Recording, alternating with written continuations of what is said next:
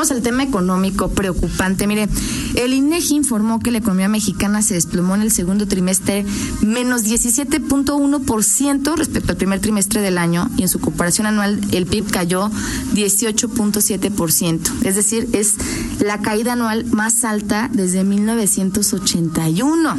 El instituto destacó que la industria fue la más afectada al descender 23.4%, el sector terciario de servicios y comercios cayó 15.1% y las actividades primarias disminuyeron 2% en el segundo trimestre. Pero esto cómo lo traducimos, qué significa, vamos a hablar con el especialista, además colaborador de Noticieros en línea, eh, Daniel Aguilar. ¿Cómo estás, Daniel? Te saludo con mucho gusto. Buenas tardes.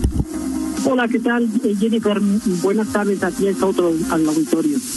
Muchas gracias. Bueno, ¿cómo interpretamos esto? O sea, una de las peores caídas cuando hablamos de la economía en los últimos 40 años. Sí, claro, por supuesto. Creo que, que la noticia es pésima. Eh, eh, seguramente tardará muchas décadas para, y esperemos que tarden muchas décadas para que se vuelva a ver algo similar es algo atípico, es algo, la verdad, muy feo y que la verdad que en este momento la gente está leyendo cifras. 18.7% la caída del PIB y a mí qué, ¿no? Bueno, pues significa que, en, pocos meses, y si no es que lo están viviendo, el trabajo va a seguir escaso, eh, los ingresos van a seguir muy escasos, las oportunidades comerciales y sobre todo la recuperación económica antes de la pandemia será muy, muy dolorosa, ¿eh? Exactamente, ¿cómo, lo podemos traducir, digamos, para la gente común que nos escucha? Para mí, eh, Daniel, eh, ¿por qué es tan significativa esta caída? ¿Exactamente a qué se refieren estas pérdidas? Sí, eh, dice, dice más o menos en términos netos, es que eh, la economía de México dejó de valer lo que valía y ahora vale 18% menos y que, que cayó 18% a nivel generalizado. Obviamente hay sectores que les fue eh, pésimo, como, el sector hotelero, el sector turismo, que cayeron casi un 70%, y otros que les ha ido eh, menos mal, pero en términos generales a todos los sectores les ha ido, les ha ido bastante mal. Eh, y, bueno, lo que, lo que, eh, la pregunta que sigue ahorita es, porque ya caímos, bueno, ¿qué va a suceder? Bueno, por experiencias previas sabemos lo que significa una crisis es muy dolorosa, es una eh, crisis donde eh, existen pérdidas de empleo, donde existen pocas oportunidades y aunque tú quieras echarle muchas ganas, aunque tú quieras eh, en tu casa llevar, cambiar el carro, tener un, un viaje, pues habrá muy pocas oportunidades y muchas menos de las que había antes. Así que no son buenas noticias. Y son peores noticias cuando ves hacia el futuro, no solamente en dónde estamos, sino hacia el futuro. Todavía no sabemos qué tan profundo puede ser esta crisis, pero, pero indudablemente es la crisis más dura que va a vivir México en los últimos 100 años. ¿Cuánto, eh, ¿Cuánto tiempo nos tardará? Bueno, porque todavía entendemos que esta medición va a mitad de año, ¿no? Seguramente las pérdidas serán mayores para, para este 2020. Eh, ¿Eso cómo lo interpretamos? Es decir, ¿cómo va a ser el, el 2021 entonces? Claro, mira, es, totalmente incierto. Y es tan incierto como las cifras que acaba de, dar el, el, doctor Gatel, que aparentemente la, la, pandemia va a la baja, pero no sabemos cuándo realmente se va a acabar. Si tú volteas, sales a la calle, las cosas no son normales, las cosas están lejos de, de normalizarse, no sabes si va a ser dentro de una semana, un mes o seis meses entonces no sabemos cuándo se va a empezar a recuperar la economía. Ese es, ese es el primer síntoma. No sabemos qué tan profundo puede ser esto. Sabemos las estimaciones que da, por ejemplo, el Banco de México el día de hoy, y así en una, una estimación muy eh, alegre, que puede llegar a caer un 12% la economía al final del año. Y eso significa que tardaríamos más o menos cinco o seis años, si bien nos va, en volver a tener el mismo nivel de la economía que teníamos antes de la pandemia. Es decir, durante todo, todos los siguientes años, los siguientes meses, eh, es muy probable que esta situación persista, que no existan estas mismas oportunidades comerciales. Claro, habrá sectores a los que les va a ir mucho mejor, a otros a los que les va a ir peor, ¿no? En el caso, por ejemplo, de Guanajuato, tenemos una economía muy diversa tenemos un sector agroindustrial que, que seguramente se, va a recuperar rápidamente, que es quien tiene la posibilidad de estar vendiendo y exportando sus mercancías. Pero otros como el sector automotriz, eh, cuero calzado, definitivamente sector construcción, definitivamente les va a costar un poco más. Y al que le va a costar todavía mucho más es al sector turismo. Eh, eh, está lejos de, de, que la gente pueda planear unas vacaciones como las que planeaba antes.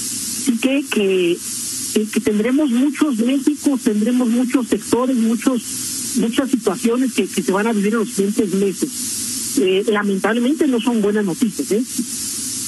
Cuando eh, planteamos este escenario, ¿qué recomendaciones, tú que eres un gran especialista en este tema, le puedes dar a lo mejor a los pequeños empresarios que están parados o los que apenas se están reactivando, a, la señora que ahorita va en el coche y, que se pregunta si va a tener trabajo la próxima semana porque tampoco sabemos hasta dónde va a llegar? Eh, ¿Cómo lo podemos, eh, vamos, manejar en nuestra vida?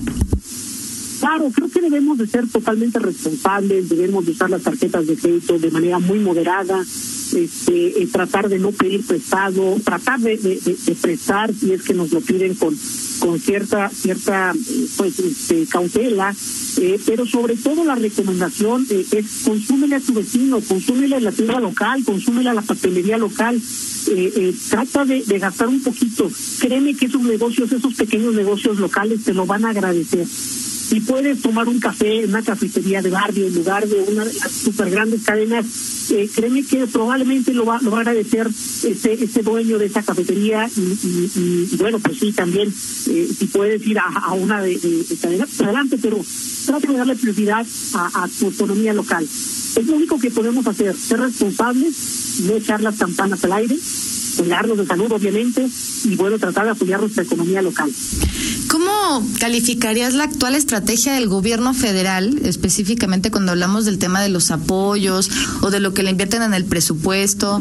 Porque pareciera que, pues, no ha impactado como debería, por lo menos en el estado de Guanajuato, ¿no? Y la falta de recursos se ha hecho manifiesta desde antes de la pandemia solamente en el estado de Guanajuato, sino en todo el resto del país, este, eh, tiene que ser dos o tres estados como Tabasco, pero en el resto del país se, ha vivido eh, y se ha agravado una, una crisis. Hay que decir, hay que señalar que la crisis ya se veía venir, la pandemia lo aceleró y lo profundizó obviamente, pero sí, eh, si, si habláramos de, la economía en términos de un paciente enfermo, eh, eh una crisis diríamos que, que eh, enfermó al país. Entonces tenemos un paciente enfermo que es México y lo más lógico es eh, pues darle medicina eh, para que se recupere más pronto, para que su dolor no sea tan fuerte. Sin embargo, la actual estrategia eh, del gobierno federal literalmente es que se cure solo, que, que, que quiebren los negocios que tengan que quebrar. Y así está dejando a ese enfermo